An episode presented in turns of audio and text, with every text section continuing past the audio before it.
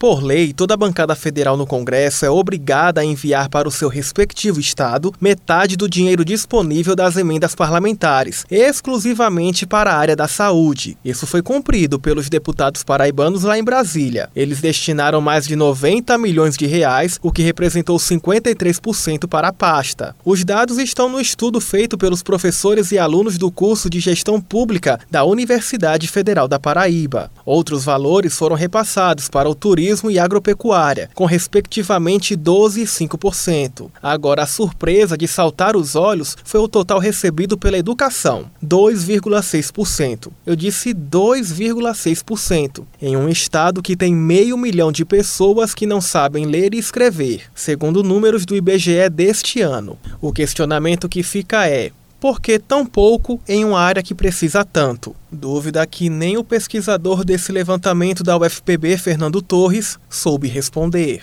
Se a bancada é a bancada do Estado e o Estado tem uma carência em alguns indicadores importantíssimos, é, educação, em que foi investido das emendas menos de 3% do valor. Por que essa bancada não age de uma forma estratégica e direciona um valor maior para essas áreas deficitárias. Para o estudioso, interesses políticos que podem influenciar a tomada de decisões deveriam ser deixados de lado para reverter esse cenário, pois outro ponto relevante é que apenas um dos 12 parlamentares paraibanos no Congresso conseguiu contemplar os cerca de oito segmentos analisados na pesquisa, o restante não. Teve um deputado, se não me engano, que ele conseguiu contemplar esses oito segmentos nas emendas dele.